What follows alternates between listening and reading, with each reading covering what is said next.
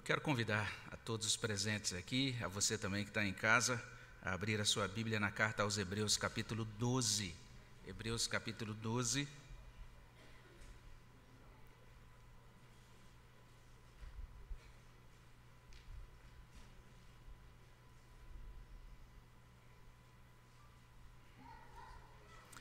Nós vamos ler o versículo 15, Hebreus 12, versículo 15. E a gente fez uma leitura meio diferente da, na, na última, da última vez. A gente leu a parte inicial do versículo 15. É, lemos essa parte que diz: é, atentando diligentemente, porque ninguém seja faltoso, separando-se da graça de Deus. Agora nós vamos ler a partir dessa segunda parte, né, onde a gente encontra as palavras nem haja e até a palavra contaminados. Então, quero convidar você a ler essa segunda parte do versículo 15. Vamos ler juntos essa segunda parte? Nem haja alguma raiz de amargura que brotando vos perturbe, e por meio dela muitos sejam contaminados. Vamos orar? Obrigado, Senhor, por esse dia. Agradecemos pelo Dia das Mães, por cada mãe aqui presente. Agradecemos pela tua bondade, ó Deus, que nos deu as nossas mães e que nos permite celebrar este dia. Pedimos, ó Deus, a tua bênção sobre cada mãe, sobre cada família aqui representada. E, acima de tudo, suplicamos nesse momento a tua bênção, ó Deus, da tua palavra chegando aos nossos corações. Que ela chegue, ó Deus, como realmente uma demonstração, uma manifestação do cuidado, do amor do Senhor para com nossos corações. É o que pedimos, ó Deus, no nome de Jesus. Amém, Senhor Deus nem haja alguma raiz de amargura que brotando vos perturbe e por meio dela muitos sejam contaminados. É o texto que a gente leu. E de acordo com esse texto, de acordo com esse autor de Hebreus, a nossa alma é comparada aqui, ela é mostrada como semelhante a um campo, ou semelhante a um jardim. E é como se fosse uma terra a ser cuidada, uma terra a ser semeada. É bem interessante essa imagem colocada pelo autor de Hebreus. E também o autor de Hebreus está mostrando que nós somos os gestores desta terra, os administradores desta terra. Porque ele começa o versículo 15 dizendo: atentando diligentemente, ou seja, tomem cuidado com algumas coisas. Ele fala sobre o perigo da separação da graça de Deus, do distanciamento da graça de Deus. A gente meditou na parte A desse versículo na semana passada. E agora ele está falando dessa raiz de amargura, nem haja alguma raiz de amargura, ou seja, é, cuidem para que não haja, que vocês atentem, que vocês é, tomem as providências devidas para que essa raiz não brote dessa terra, e ele está falando aí literalmente da nossa alma. Ele está se referindo à amargura, essa é uma palavra bem interessante usada pelo autor, essa palavra lá no original tem esse sentido de estado de ressentimento nítido, esse estado também que pode convergir para intenso ódio, para grande é, distanciamento, para perda de total afeto e para ódio. É algo realmente terrível que é mencionado aqui. Ele está dizendo que essa raiz de amargura pode encontrar lugar na nossa alma. Ele compara a amargura a uma erva daninha ou seja, aquela erva que nasce no meio de certas culturas e que prejudica essas referidas culturas. Essa palavra usada, traduzida por amargura, que também aparece em outros lugares do Novo Testamento, a gente encontra essa palavra, por exemplo, em Romanos 3, versículo 14, referindo-se a pessoas sem Deus, quando nós lemos: a boca eles a têm cheia de maldição e de amargura, é a mesma palavra no original. Efésios 4, 31, falando sobre o modo como os cristãos devem é, comunicar-se uns com os outros. O texto diz assim: longe de vós toda amargura. Efésios capítulo 4, versículo 31. Está aqui agora em Hebreus 12, 15, o termo amargura sendo usado nesse contexto de distanciamento da graça de Deus e não é raro que o distanciamento da graça de Deus tenha relação com a amargura. E não é raro que a amargura encontre espaço, encontre guarida dentro das relações familiares. E quanto mais próximos de um objeto, né, mais a gente enxerga os detalhes daquele objeto. É assim que funciona. Então, quanto mais próximo de uma pessoa, mais você vai ver os detalhes. Não sei se você se lembra quando você assistia TV, naquela TV pequenininha assim, e dizia, ó, oh, que ator bonito e tal. Aí agora, se você tem uma TV de alta resolução, você nossa, a pele dele não é muito legal, né? Tem uns, um negócio bem esquisito, que você já vê os poros assim, né? Porque a resolução aumentou. Ficou mais próximo, você agora enxerga mais defeitos. Não tem ninguém mais próximo de nós do que os nossos familiares. Então, exatamente porque estamos mais próximos deles, a gente vê mais de perto, a gente enxerga mais os defeitos, e aí, daí, a partir desse ponto, uma maior possibilidade de irritações, uma maior possibilidade de surgimento de sentimentos inadequados, sentimentos ruins, um para com o outro. Hebreus 12, 15 está nos ajudando a entender basicamente três coisas. A primeira delas é que a amargura brota na alma, a segunda, que a amargura perturba a vida, e a terceira, que a amargura pode contaminar tudo. É algo muito simples, mas ao mesmo tempo muito terrível. Então, em primeiro lugar, Hebreus está trazendo isso: a amargura brota na alma. Daí ele dizer: nem haja alguma raiz de amargura que brotando, e a gente vai encontrar então esse verbo brotar. A NVI traduz assim: que nenhuma raiz de amargura brote, e a King James atualizada traz: vigiai para que nenhuma raiz de mágoa venenosa brote. É bem interessante essa tradução da King James, porque de fato o autor de Hebreus está citando uma passagem de, do Antigo Testamento aqui. Ele está citando Deuteronômio, capítulo 29, versículo 18.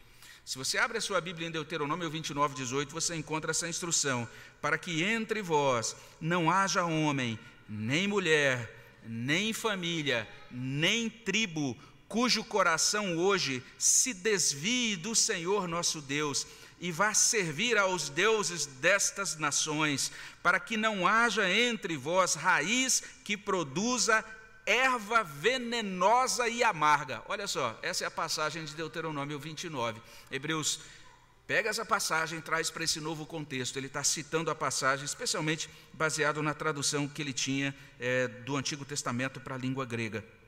Em Deuteronômio, o surgimento de raiz de erva venenosa e amarga deflui do afastamento de Deus. Você olha para Deuteronômio, Deus está dizendo: não se tornem idólatras, porque isso pode produzir em vocês, pode trazer a vocês essa raiz, essa erva venenosa e amarga. Hebreus está dizendo que a raiz de amargura simplesmente brota. Essa é a palavra de Hebreus. Ele vai dizer de maneira bastante solene: nem haja alguma raiz de amargura que brotando. Isso é algo bem interessante, é uma experiência muito comum. Então, nós não notávamos a amargura ontem, Parecia que ontem estava tudo bem, a gente nem tinha notado ela ali, mas hoje ela apareceu, ela brotou. É assim com a amargura. Mas a imagem utilizada por Hebreus é muito interessante, porque quando ele traz essa imagem né, da agricultura, quando você vê uma planta que brota, né, então tinha uma raiz que agora brotou, significa que aquela raiz já estava lá tinha um tempo. Já, ela já estava lá embaixo, né, ainda não tinha brotado, mas ela já estava lá. Hebreus está explicando que ontem, apesar de não ter ainda brotado, a raiz de amargura já estava depositada, e foi exatamente o que aconteceu com o jovem do Antigo Testamento chamado Esaú. O jovem Esaú saía lá para suas caçadas, tomava suas decisões, vivia sua vida pensando que estava tudo bem, mas tinha uma doença instalada no coração de Esaú, uma raiz de amargura. A gente lê sobre isso em Gênesis 27, 36. Em Gênesis 27, 36, tomado de muita raiva, Esaú diz, diz, o seguinte: Não é com razão que se chama ele Jacó, pois já duas vezes me enganou. Ou seja, ele estava contabilizando, ele estava guardando quantas vezes o irmão dele tinha passado a perna nele. E aí chega num ponto que aquilo é, extrapola o limite. Ele diz: Não aguento mais esse indivíduo. Duas vezes ele já fez isso. Ou seja, ele estava contabilizando, estava fazendo as continhas dele é, como um bom contábil, um, um, um bom contador de mágoas. Isso é muito interessante, acontece conosco também. Esaú se sentiu enganado mais uma vez por seu irmão, e ele foi, é, na verdade, ele já tinha se sentido enganado antes, guardou aquele sentimento consigo, trancou aquilo a sete chaves, vamos dizer assim, ele jogou aquele sentimento né, é, amargo é, lá na caixa de spam, mas não deletou o arquivo, ficou lá. no devido tempo, aquele negócio deu problema no sistema operacional de Esaú. Foi o que aconteceu com ele. Quando Jacó errou com ele pela segunda vez, a raiz de amargura brotou e aquele caulezinho da amargura apareceu na alma de Esaú. Cuidem, prestem atenção para que a raiz de amargura não brote na alma de vocês, é o que está dizendo o autor de Hebreus. E é assim que acontece. Se não for identificada e arrancada a tempo, a raiz de amargura brota. Simples e terrível assim. Mas não apenas isso. Em segundo lugar, Hebreus 12, 15, nessa parte B do verso 15, está dizendo para a gente que a amargura perturba a vida. Olha só o que o texto diz: nem haja alguma raiz de amargura que brotando, o que diz, vos perturbe. Brotando vos perturbe. E aí a gente encontra um verbo na língua original, usado pelo autor de Hebreus, que é um verbo muito forte, ele tem esse sentido de causar dificuldades, trazer aborrecimento contínuo, tem o sentido de afligir, de causar sofrimento, causar problema, incomodar. É isso que a amargura traz para a gente. Ela traz toda essa perturbação para a gente. Quando a raiz da amargura brota, inicia-se perturbação. A gente vê isso nas relações, a, a relação antes harmoniosa, é ou não é? E você olhava para outra pessoa e dizia, que lindo. Né? Aí, de repente, a amargura brotou. Você olha e fala, nossa, essa pessoa me incomoda, tem alguma coisa aí que não está bem. Ah, não consigo nem ouvir a voz. Ah, hoje eu não vou nem colocar açúcar no café, deixa ele se virar. E as coisas vão se acumulando. Entra uma perturbação, inicia-se uma perturbação. A alma é tomada de sentimentos ambíguos, sentimentos conflituosos, sentimentos dissonantes. É, surge desconfiança onde, onde antes havia tranquilidade, confiança. Diminui a apreciação e, consequentemente, quando diminui a apreciação, diminui a consideração pela outra pessoa. Então, se antes a gente tratava com gentileza, a gente vai começar agora a tratar com aspereza. A gente vai mudar o, o modo de tratamento. Então, não seria errado a gente comparar a amargura com um processo inflamatório na alma. Esse processo ganha espaço, um dia ele aparece como uma febre, ou como uma vertigem, ou como raiva, né? como a gente lê em Gênesis 27, 41. Gênesis 27, 41 traz assim: Passou Esaú a odiar a Jacó, por causa da bênção com que seu pai o tinha abençoado, e disse, disse consigo: Vem próximos os dias de luto por meu pai, então matarei a Jacó, o meu irmão. Vou só esperar papai morrer. Quando papai morrer, para não dar desgosto a ele, então depois que papai morrer, eu vou matar o meu irmão Jacó.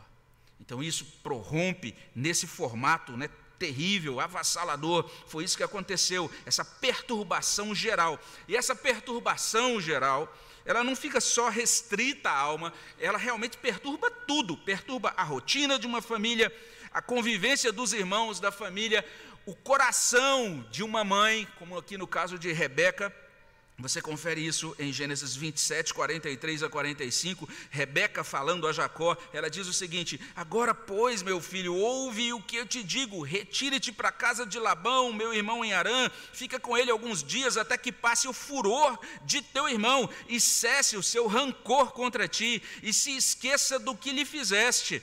Então providenciarei e te farei regressar de lá. E olha o temor no coração de Rebeca. Ela diz: Porque Hei de eu perder os meus dois filhos num só dia. Olha que coração de mãe.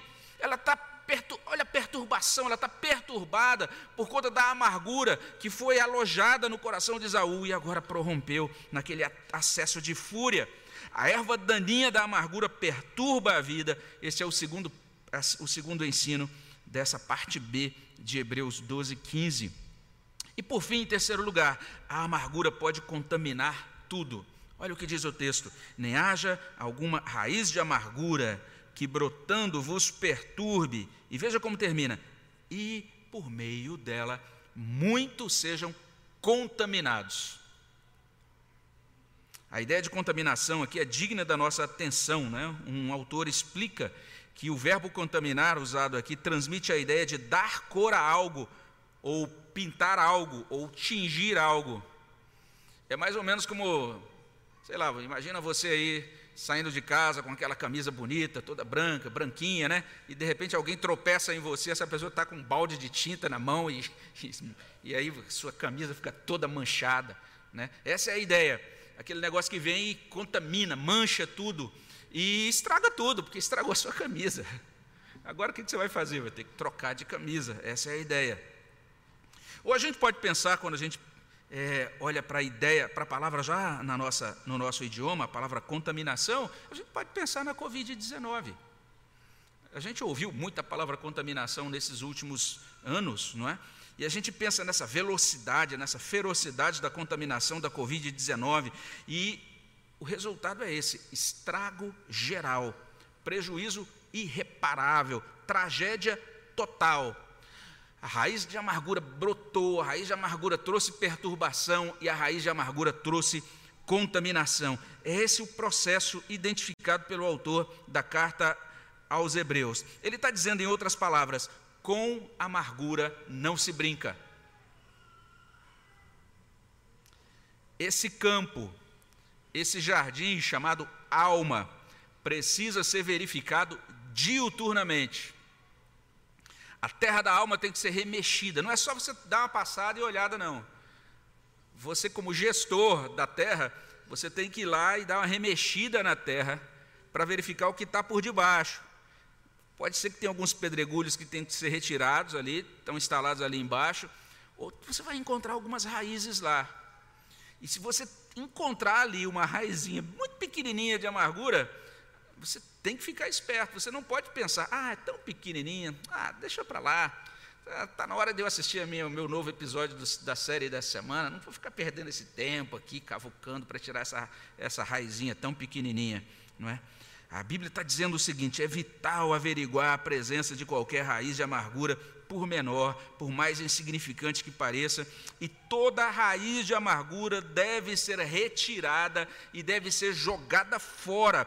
E se a gente não fizer isso, essa raiz se firmará, aprofundará, se nutrirá da vida da nossa alma, até o ponto de brotar e daí perturbar tudo e contaminar tudo, ao ponto de sufocar relações muito preciosas, de prejudicar, de impedir a paz com todos e a santificação, sem a qual ninguém verá o Senhor. Olha que seriedade desse ensino de Hebreus. Um servo de Deus resume isso muito bem da seguinte forma: ele diz, com esta imagem tomada do mundo da agricultura, o autor de Hebreus olha para a igreja e compara uma pessoa que perdeu a graça de Deus, que apostatou, com uma raiz amarga. Essa pessoa causa problemas no meio do povo de Deus ao perturbar a paz, e com suas palavras amargas, essas pessoas privam os crentes da santidade. E o escritor diz que pessoas assim contaminam muitos. Evitem essa amargura, pois ela os contaminará. É muito sério o ensino de Hebreus, capítulo 12. E aqui a gente pode repassá-lo, né? Ou seja, em primeiro lugar, a amargura brota na alma, a amargura perturba a vida e a amargura pode contaminar todas as coisas. Basicamente, o que a gente tem diante de nós é o seguinte: a nossa alma é esse campo, a nossa alma é essa terra de jardim coisas diferentes podem fincar raízes, podem brotar, podem crescer, podem dar fruto na nossa alma. Hebreus 12, 15 nos responsabiliza pelo que deixamos crescer em nossa alma. Prestem atenção com as raízes nas almas de vocês. É o que diz Hebreus 12, 15 repetindo, vou repetir para você depois dizer que eu não fui claro. Nós não somos vítimas passivas daquilo que se instala nas nossas almas. Nós somos responsáveis pelo que encontra lugar e pelo que é cultivado nas nossas almas. Nós temos a responsabilidade de todo dia. Eu não sei se vocês entenderam uma das estratégias que Satanás tem usado contra nós, né? Porque as pessoas do passado davam espaço para um negócio chamado momento devocional, ou um momento de contemplação, ou de reflexão, ou de meditação. Mas os crentes hoje, ou eles estão, eles estão tão premidos pelos compromissos profissionais, ou pelos compromissos estudantis, ou estão tão premidos pelo grande volume de entretenimento nos canais de streaming, que eles não têm tempo para dar essa paradinha, para rastelar a alma, para verificar se tem pedrinha, para verificar se tem amargura. E à medida que eles se descuidam disso, vejam só, vão se instalando raízes de coisas extremamente danosas. E depois a gente diz: ah, eu sou amargurada sim, mas olha porque aquela pessoa fez aquilo, aquela pessoa é muito má, aquela pessoa é, um grande, é uma grande vilã. Hebreus está dizendo: a culpa foi sua, você deixou raiz de amargura brotar, você é responsável. Fique atento, atentando diligentemente. Atente, seja diligente, cuide. Você é responsável por aquilo que cresce na sua alma. A responsabilidade é nossa, nós somos responsabilizados. E considerando né, o mês da família, e considerando hoje, Dia das Mães, a gente precisa entender o seguinte: filhos podem, e não raramente isso acontece, filhos podem cultivar amargura por suas mães. Esse, inclusive, é um dos tópicos ordinariamente abordados por terapeutas, por estudiosos de comportamento e, mais recentemente, pelos roteiristas de séries, de filmes, não é? E esse é um fato. A pessoa da nossa mãe, o modo de ser e de proceder de nossa mãe, a maneira como nossa mãe interagia conosco, ou continua interagindo conosco, o relacionamento, o relacionamento entre nossa mãe e nosso pai, todas essas coisas marcam a nossa vida profundamente. Nós somos afetados por isso, nós somos é, moldados, nós somos influenciados por isso. E alguns filhos adultos, às vezes, ficam travados na sua vida produtiva, não conseguem avançar na vida, porque estão alimentando amargura, estão amargos, talvez nunca tenham admitido, talvez nunca nem tenham constatado isso, mas têm deixado ali instalado na alma essa raiz de amargura, e essa raiz de amargura em determinado momento brotou isso produziu perturbação, de modo que esses filhos agora estão perturbados, confusos emocionalmente, confusos espiritualmente, não conseguem avançar, porque estão guardando esta amargura que está produzindo contaminação. Tudo ficou manchado, tudo ficou contaminado na vida desse menino, dessa menina que hoje é um homem, uma mulher, mas que ainda guarda amargura, que nutre amargura por sua mãe. Mães também podem ficar amarguradas com filhos. Ah, oh, pastor, como que é isso? Eu pensei que mãe era um ser diferente, intergaláctico, intergaláctico, que o filho podia fazer tudo, e ela estaria sempre dizendo: Ah, eu te amo. A mãe seria tipo uma fonte inesgotável de amor incondicional. Mas o grande fato é que filhos podem enfrentar, pirraçar, teimar, confrontar, desconsiderar, maltratar e até mesmo abandonar suas mães. Filhos podem cometer um erro terrível, que talvez nem sabiam que era erro, que é tratar suas mães como coiguais. Falar com a sua mãe como se ela fosse uma, uma amiga sua. Esquecer o trato de respeito, a distância que existe entre a sua mãe e você, de modo que você deve honrar pai e mãe. É o quinto mandamento. Filhos podem estar tratando as mães como coiguais e com isso diminuindo-as e cooperando ou abrindo espaço ou fornecendo munição para o próprio inimigo para que nos corações das suas mães seja instalada a raiz da amargura. Filhos podem ficar amargurados com as mães, mães também com os filhos, irmãos também, um com o outro. Olha Esaú e Jacó. Irmãos brigam por causa da bênção, até hoje. Irmãos disputam entre si. Irmãos fazem comparação no dia do Natal lá, quando você dá um presente para um, aí um abre, aí agora o outro vai abrir, ele fica assim. Que quer ver o que o outro recebeu. Comparação, isso tem o tempo todo. Irmãos depreciam um ao outro, ou então, às vezes, pelo contrário, os, os irmãos criam expectativas irreais, no sentido de que um irmão diz, começa a imaginar: nossa, esse meu irmão é tão perfeito, é um ser humano tão infalível, que no dia que aquele irmão falha, no dia que aquele irmão não pode ser aquele ajudador, aquele suporte presente, né, quase que onipresente na vida do irmão, aquele outro fica amargurado: ah, essa pessoa não me atendeu, esse meu irmão me decepcionou.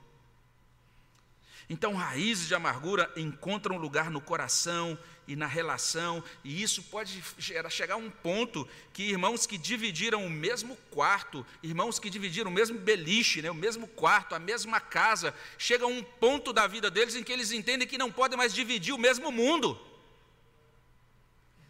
Ele que fique para lá, não quero saber desse meu irmão. O fato é que nós devemos ser bons jardineiros nós devemos ser bons agricultores, cuidando bem do solo da nossa alma. Mas o fato é que não somos.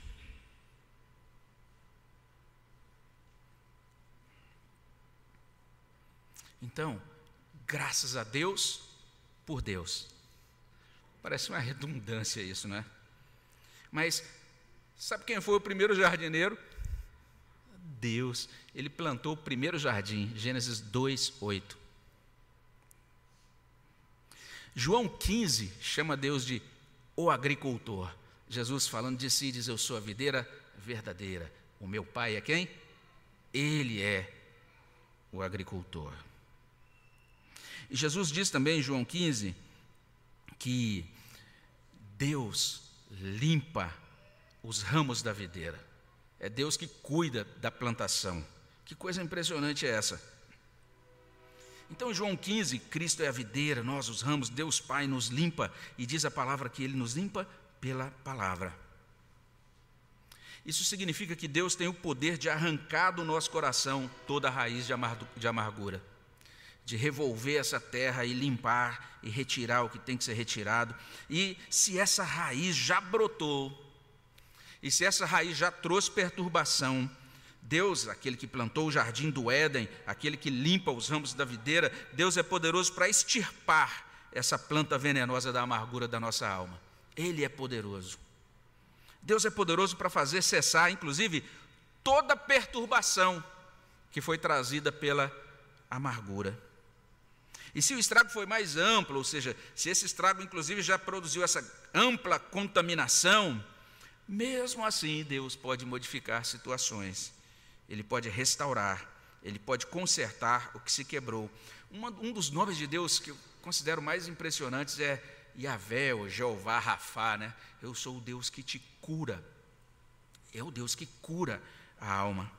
Então ele pode de fato eliminar toda a amargura, e onde havia amargura, Deus pode fazer brotar ou fluir um manancial de amor de amor que conduz a perdão gracioso, que preenche lacunas, que reaproxima, que acolhe, baseado não no desempenho, mas sim na graça, que renuncia a direitos, que nos leva a pedir perdão e a conceder perdão, que abre espaço para coisas novas nos relacionamentos, que reanima o coração, que supre a alma com contentamento, com descanso. Nós precisamos disso para terminar a nossa corrida. Na paráfrase do doutor ou do pastor Stuart Olliott, acerca dessa passagem, ele escreve o seguinte: olha que interessante. Ele diz: não só isso, ao longo do percurso existem arbustos espinhentos de diversas espécies. Fiquem longe deles, pois se vocês forem espetados pelo espinho da amargura, pegarão uma infecção que rapidamente contaminará outros. E então, como é que vocês conseguirão terminar a corrida? Se você estiver contaminado por amargura, você não vai conseguir terminar a corrida.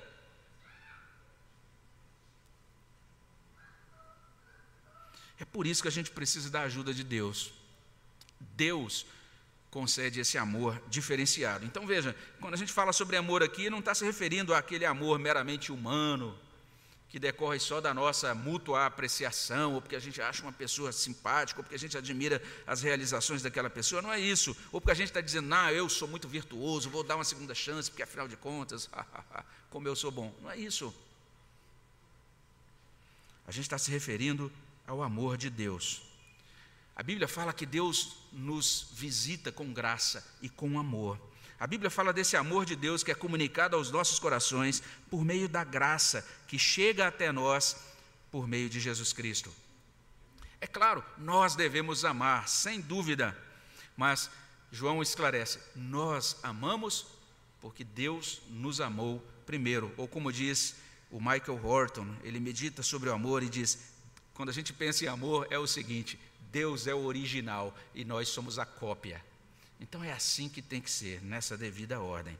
E como disse o próprio Senhor Jesus Cristo, ele fala isso em João 13, 35. Nisto conhecerão que conhecerão todos que sois meus discípulos, se tiverdes amor uns com os outros. Vamos orar ao nosso Deus e pedir que ele abençoe os nossos corações. Senhor, suplicamos que o Senhor visite a nossa alma e retire toda raiz de amargura e nos faça atentos e nos capacite a caminhar uns com os outros, ó Deus, experimentando em nós e que possa transbordar de nós esse amor que chega por meio de Jesus Cristo. Te agradecemos por Cristo, nosso Redentor. Te agradecemos pela mesa dele, a mesa da comunhão, que fala, Senhor Deus, dessa reconciliação que é efetuada na história e que nasceu no coração do Senhor como Deus que decidiu nos amar. Que, ó Deus, nós sejamos visitados com a tua graça e poder. Que cada família, ó Deus, seja visitada com a tua preciosa ministração de cura, de restauração, de vivificação. Que o Senhor trate, abençoe o coração das mães, que o Senhor trate o coração dos filhos, que o Senhor trate o coração dos irmãos e que nós possamos caminhar contigo como famílias e famílias de Deus. É o que pedimos no nome de Jesus. Amém, Senhor Deus.